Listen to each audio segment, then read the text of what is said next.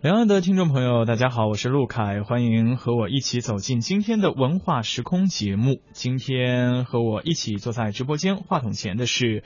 本期节目的责任编辑陈迪。听众朋友好，嗯，在今天节目的一开始，依然是陆凯、陈迪陪伴两岸的听众，一起来分享两岸的文化交流信息。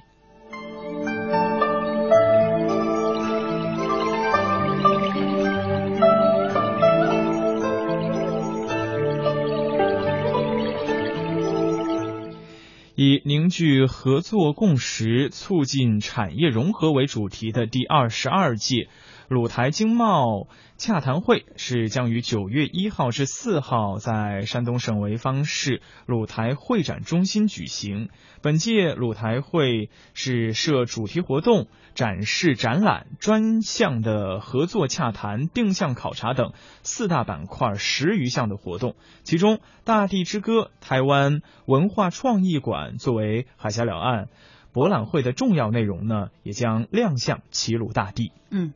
大地之歌台湾文化创意馆展出的面积是四百多平方米，由台湾沈春池文教基金会来规划设计。这个展览以文创加概念为主线，规划了四个主题单元，为观众展现不一样的台湾文化与风情。台湾沈春池文教基金会的秘书长陈春林先生在接受视频采访时，他说。啊，对这四个主题单元呢，做了一些初步的介绍。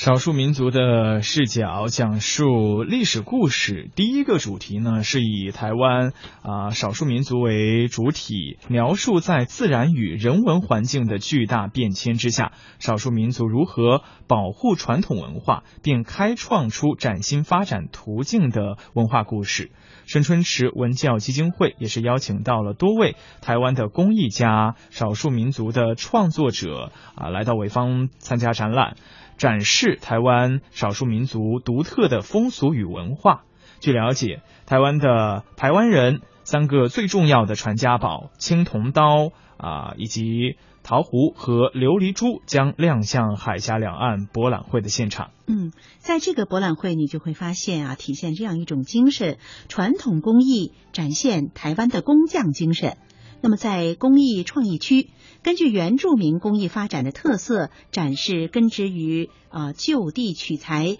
因材施艺的传统工艺，体现传统工艺与在地生活、生存、生产生命的息息相关。他们还邀请了台湾最经典的工艺项目以及工艺制作的传承人或工艺名家，来展现大陆所说的工匠精神，娓娓道出工艺家工艺品与土地的丰富故事。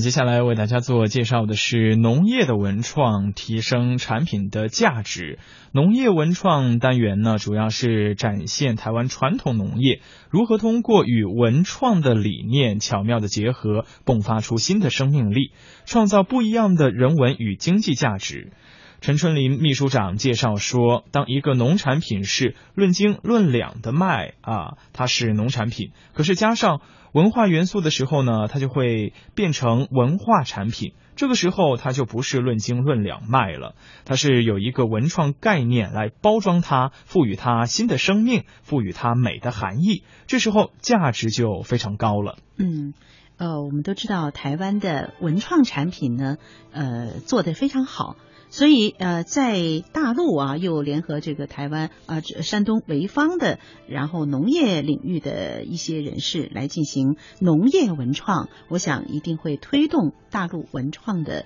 啊进展。